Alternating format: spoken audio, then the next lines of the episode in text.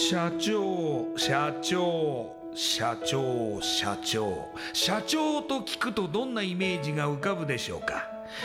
近寄りがたい偉い人それとも百戦錬磨？本当にそうでしょうか？社長は会社の顔。多くの責任と悩みを抱えながらどんな時でも毅然としていなければならない。それが社長です。輝いて見えても順風満帆に見えても過去には人には言えない。いやできることなら言いたくない恥ずかしい失敗や挫折しょっぱい話があるんです。社長チップスの塩味はまさにそんな社長たちの汗と涙の塩味。そう。社長は別名 CEO なのですから。この番組ではそんな社長たちのしょっぱい話をあなたのビジネスや仕事に生かしてもらいたい将来社長を志す人たちに希望を届けたいという思いのもとさまざまな業種の社長インタビューを紹介していきます。エスプライドプレゼンツ日本の底力社長チップスラジオ。この番組は株式会社エスプライドの提供でお送りします。社長チップスってなんだろう？辞書で調べてみた。社長のカード付きポテトチップスで他の参加社長とのネットワーク作りにもなりメディア露出の PR 戦略も伝授？どういうこと？日本の底力社長チップス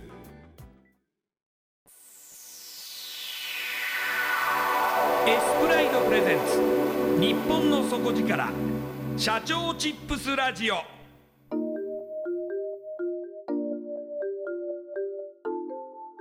エスプライドプレゼンツ。日本の底力社長チップスラジオ。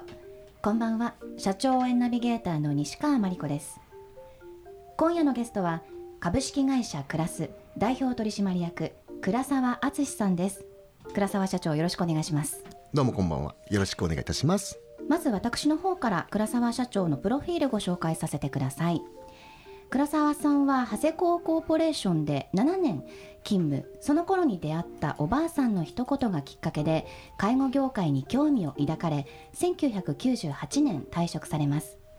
それからすぐに介護の現場に飛び込み最初はアルバイトからたくさんの人の心に触れながら介護のリアルを学ばれて2000年現在の介護会社を設立。介護の応援団として介護される側する側はもちろん関わる企業や社会全体を支える事業を展開されていて現在は要介護の方に対する居宅介護支援事業と福祉用具レンタル販売などを展開されています。それではこの後倉沢さんの汗と涙の塩味エピソードに迫っていきます。倉沢社長もともと長谷工コーポレーションで勤務されていたということなんですけれどもこちらで働かれるきっかけってあったんですか？えー私もともと大学時代商社希望だったんですね。ええ大体内定もらったんですよ。学校推薦、大会推薦もらったんで。はいで、三井物産だけ怒っちゃったんですよ。えええで、それがすごいショックでえでもそれ以外受かってたんですよね内定もらってましたね。はい。で、まあ、商社本命だったんですけど、その前に先輩のいる企業、長谷工だとか、まあええ。長谷工人だったんですけども、ええ。まあ、訪問させてもらってで行った時にもう内定って言われたんですね長谷子でも私商社行きたいからって言っててでもずっと追っかけてくれたんですよ。はい。そこの隙間にスッて入ってきたのが長谷子だったんですよ。でこの会社いいなと思ってじゃあおお願いしますって言って行かせてもらったんです。うーん。いやもうどうしても君に来てほしいっていう、まあ、情熱があったってことですね。情熱なんでしょうかね。人が足んなかったんじゃないですか。いやいやいやいやいや。でもやはりその、まあ、先輩とかの、まあ、つながりとかで縁があって長谷工さんに入ったということなんですけれども当時勤務されてた時はどんな仕事をされてたんですか？えー、とデベロッパーって開発が主にやってまして僕すっごい生意気な社員で はい。本当生意気だったと思いますよ。一回左遷させられてるんです僕ね。はい。えどちらに？ええーっとねはあの長谷湖っておでんマークがついてるんですけど、ええ。おでんマークがつかないところにポンと飛ばされたんですよ。1年ちょっとぐぐらいかな、はい。でそれであの自分がいかに人に対して迷惑をかけてる方とかですねチームを崩してるかっていうのが分かったわけですね。うんうんうんでまああのそれに気がついてそこで一生懸命やりだしたんですね。そしたら僕関西採用だったんですけどね。うんはい。でちょっと呼ばれてそこのおトップに呼ばれて「お前転勤だ」って言われて。はい。で今度どこに行くのかなと。そしたらあの東京の長谷湖の本社に戻れと。あ行けとええ。言われて、ええ。で、まあ、デベロッパーなんですけど開発部門の土地活用コンサルタント事業部ってところに来たんですよ。でそろそろっていうところでお前大体仕事覚えてきたとうんうん。いうことで、なんか任せようかなっていうことで回ってきたのが実はあのお寺さんの仕事だったと。あお寺の仕事？名前が青山再開発計画って言うんですよ。はいはい。うわあすげえプロジェクトが来るなと思って。すごそうですね。すごい。敷地面積3000坪。お3000坪かと。えで総事業費が大体2億200億円。え200億。えそれを俺に任せる？さすがの規模ですね。ほんでその当時まだみんなやってなかった事業用定借っていうのがありまして定期借地権っていうのがありましてですね、はい。ちょっと難しい話なんだけれども、まあ、それを組み入れてやってくんないかって話になって。はい。じゃあどんな仕事ですかと。やりますって言っちゃったんですね。はい。ならじゃあお前お寺さんの開発だと。ええ。お寺さんの開発と。はいでそれはお寺さんの開発って今までやったことがないので、はい。まあ、周りみんなできないできない大合唱ですよ。うんうんうんうんで何かっていうとまず墓地をね移設しなきゃいけない。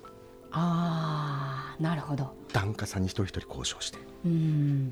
だって僕お寺さんの仕事に魅力あって入ったわけじゃないのうに、ん。この仕事やるのかと。はい。でもしゃあないやないかと。もうほとんど365日ですね。ええやってましたね仕事。うん。でもまあそそこが無事成功して、うん。完成してじゃあまた違う、まあ、ディベロッパーの仕事をしようとは思わなかったいやもう結構大きな規模なプロジェクトなので十数年ぐらいかかるだろうと思ってたんですよ、はい。ええ、はい。だから、まあ、そんな頭はないです。まずこの計画をどうにかしなければいけない。軌道に乗せなければいけないっていうのをやってたからあのこのプロジェクトが終わったらというのはまず初め考えてなかったですね。うんうんうん。そこから突然介護の現場に飛び込むことになるわけですね。アホでしょ？いやでもすごい発想ですよね。う ねえ。よっぽど遊びまくったんじゃないですか？いやいやいやいやいや。そうではないと思います。だってものすごい過酷な現場じゃないですか。すごい過酷な現場でしたね。そうですよね、はい。どんな仕事から始めましたか？介護の仕事は初めはもうボランティアだとかっていうところから始まって、人のつてを頼って、えー、と看護助手っていうんですね今で言うと。あの、えー病院がありまして、はい。病院のそのナース看護師さんのお手伝いっていう形でええ。入ってったですね、はい。でそれまあはアルバイトみたいな形でですか、そうですね。アルバイトみたいな形で、ええ。あのちょっとできるところはややらさせてもらってっていう感じで入りましたね、はい。どう思われました？いやーびっくりしましたね。うん。ええ、あの何がびっくりしたかっていうとやはりあの皆さんが考えてる以上にびっくりしたのは僕笑顔に触れたっちゅうのが一番大きかったのかもしれないですね、うんうんうんええ。あのーそこが一番大きいんじゃないかしら。あの無無邪気な笑顔っていうんですか？はい。何も駆け引きない笑顔っていうの？ここの業界でやっていきたいって思われたってことですよね。そうですね。それまでは結構ドライというかあの僕こんな喋る人間なかったんですね。はい。もともとは。はい。全然人前で喋れなかったしええ。あの多分中学高校大学ぐらい知ってる連中はえ倉沢こんな喋るの？みたいな。だと思いますよ、うん。えーだから今はこんだけ喋れるのはやっぱりそういう人の心に触れて、うん、かなと思いますね。こう弾けたのがうん。そこで、まあ、ご自身で現在の介護会社を設立されるまでになるんですけれども自分でやるとなるとやはり結構、まあ、苦労されたと思うんですが最初どんな形でスタートされましたか？うん、最初はですね2000年にですね、えーっと民間も介護の会社を設立して介護に、えーサービス、えーできると。介護サービスできるということになったのが2000年なんですね。はいで今までは、えーちょっと行政の方が手当てをしたんですね。えこれはもう民間の民間の力を借りながらっていうことになったわけです。はいでそこでやっていくにあたってはやっぱり資格というものが必要になってきましてええでその資格者を集めるのがちょっと一苦労しましてうーんである程度こうあ固まった段階で、えー2000年の4月かスタートさせようとした1か月前ですね、はい。もう行政の方に提出しててこんなメンバーでやりますと。いなくなりましてですね。ええ。責任者が。ええ。いきなりですか？いきなりですね。はい。はい。じゃあ会社スタートできないじゃないですか。いやー探しましたよ。ーですよね。1か月前ですもんね。ええ。もうこれまずいまずいです。スタートできません、はいええ。でそのままスタートしてしまうと今度あのそれが発覚した時に、ええ指定取り消しになってしまうので、ええ指定制ええ。ですね、これはもうまずいと。でこうすごい真面目な性格なんで、はい。これはもういかんと。もう探しまくりましたですね、うーん。え1週間ぐらい前かしら見つかりましてですね。スタートする、ギリギリでも、まあ、なんとかまあ人材を見つけてはい。始められたとはい。いうことなんですね。ただええ。入ってきてその子は1週間でやりましたね、1週間かな？2週間かな？あーでもやはり介護の業界の厳しさっていうのをやはりこのお話だけでも感じますけれどもやっぱりその続けてもらうっていうことって結構大変なことなんですね。そうですね。あの介護のあの、うん、続けてもらうっていうのは本当に大変なことだと思います。各私以外でもうん。各こう事業者さんって大変だと思います。だからそれを保ってるのはえらい大変。皆さんご苦労されてるなと思います。うん。また突然社員さんが辞めちゃうっていうこともあったわけですよね。それ以外にも。そうですね。はい。ありましたね。でまああのそこからですねいろいろ学びまして、えーしばらくして私あのヘルパー当時ヘルパー2級とかヘルパー1級って呼んでたんですけれどもはい。それのあの先生講師はいをやらせてもらったのかな。そこから人がどんどんどんどん入ってきた。うん。で安定しだしたっていう、えそういうところが大きかったのかもしれませんね、ええ。えーでそしたら一気にですよ。その区でナンバーワンになりましたからね。一気に。一気にぐわーっと伸びましたですな。ということはやはり人が全てと言っても過言ではないんでしょうか？えその人のリーダーが全てだと思いますなるほど。でそのリーダーとその雰囲気場を作りをどうするかっていうのがやはり大切なんだろうと思いますね、うんはい、いいことはいいよ。悪いことは悪いようんちゃんと采配してあげる。雰囲気とか会社だとかいうのがいいんでしょうかねやっぱり、ええええでまたあの突然解約の嵐があったっていうこと 飛もんだな！それは何何があったわけですか？当時利用者さん400人ぐらいいましたから、はいえーあ鍋店ですね。ええ。400人ぐらいいて、そのうちの50ケースですか、がはい。あの毎日のように電話。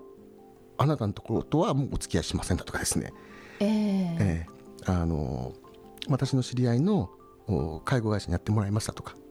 いうのでいきなりその、うん、福祉用具っていうベッドのレントがやったんですけれどもええ。その50個のベッドがいきなり解約なのでええ。倉庫に入れないんですよ。そうですね。いきなり50代戻ってきちゃうということですよね。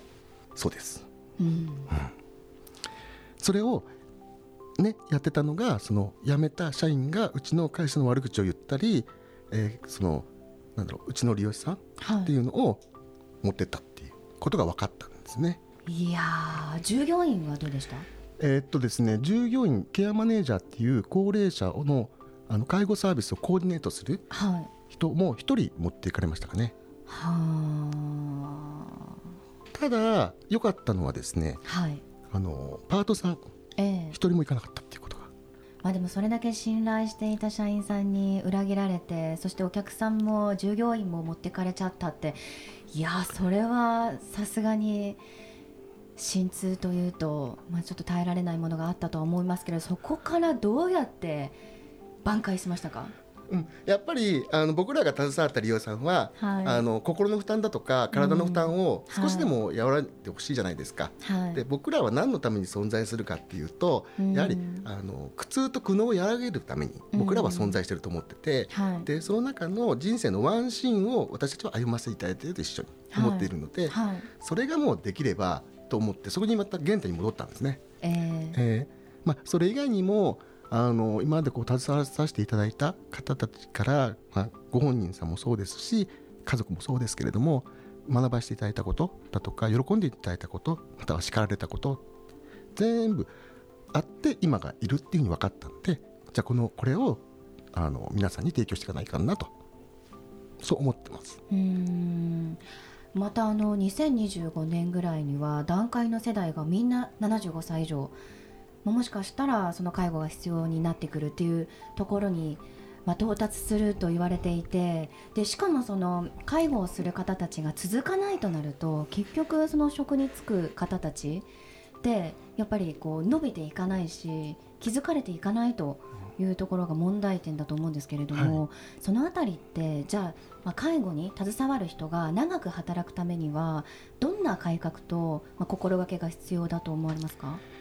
えー、とまず一つ、えー2025年問題は単なる、えー始まりに過ぎないんですね。はい。2025年30年40年段階のジュニアの世代たちが今度は高齢になってくると。はい。で今までのその人口の推移から言うと、ね、5人に1人だとか3人に1人だとかっていう高齢者を支えたことになっているけれどももう実際もう2人に1人になってきているというところがあるので本当に2025年っていう問題はもう本当に序章にしか過ぎないとええ。いうふうに思っています。ええ。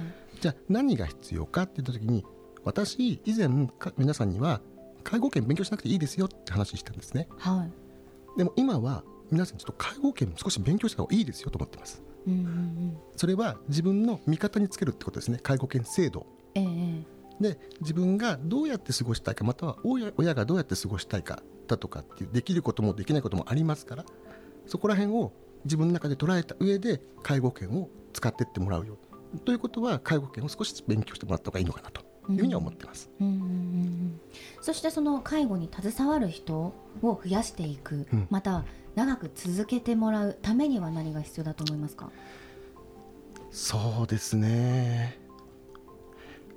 はっきり言うとですねあの現場の職員さんにお金を渡すよりはちゃんとした企業にお金が残すようなシステム介護保険システムにしなきゃいけないのともう一つはこれができたら僕はすごくいいなと思ってるのは混合介護って実はありまして、混合介護？はい、はい。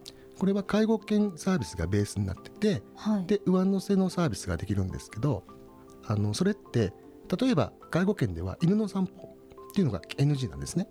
そうなんですね。はい、ダメなんです。はい。で自分が使っているところ例えば掃除にしてもそうなんですけど自分が使っているところ以外は掃除はしちゃダメなんです。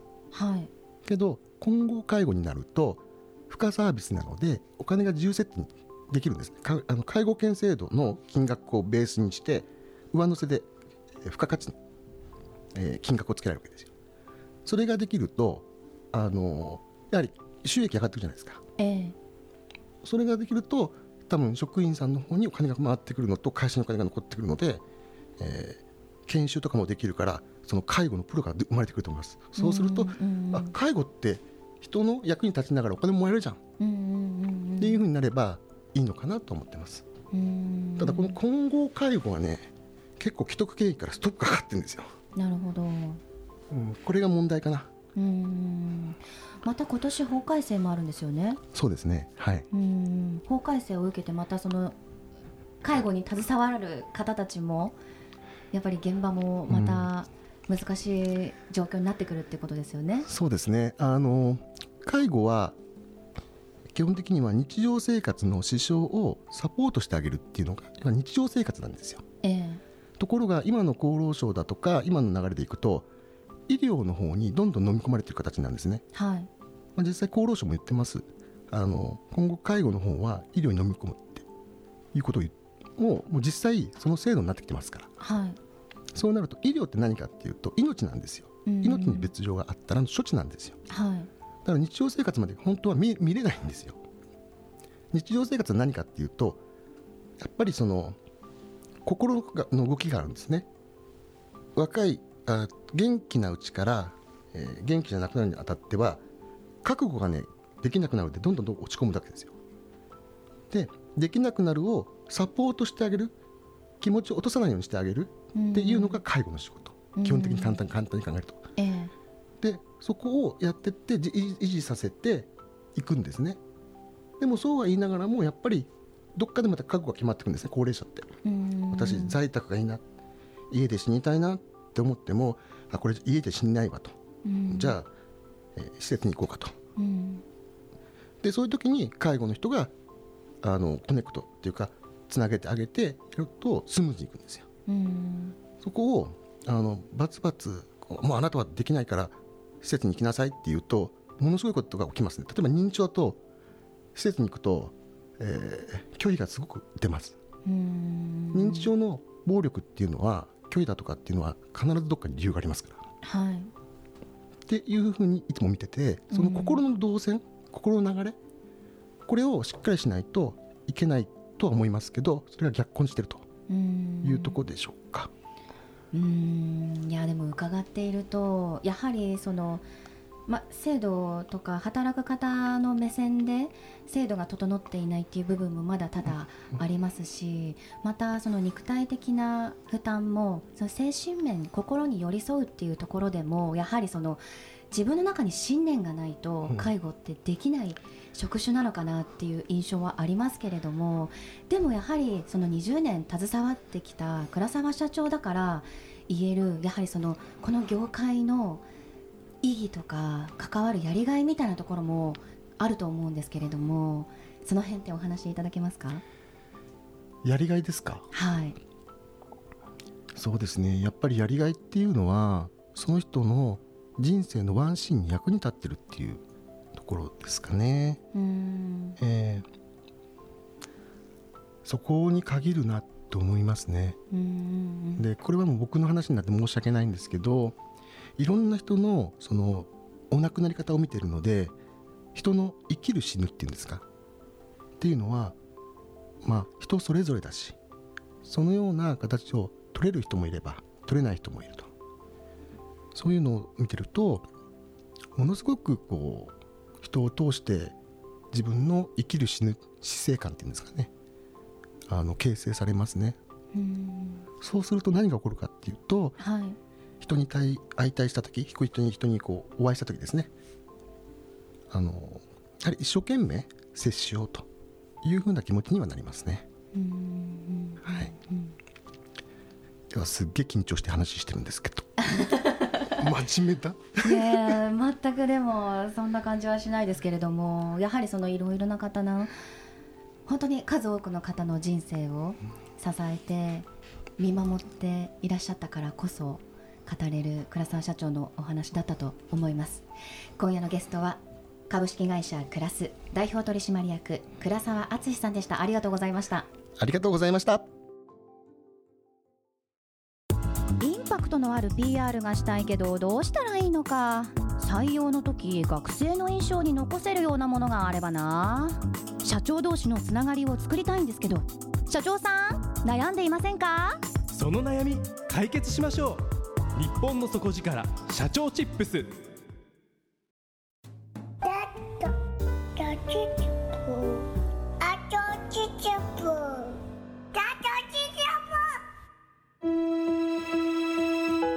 エスプライドプレゼンツ日本の底力社長チップスラジオ。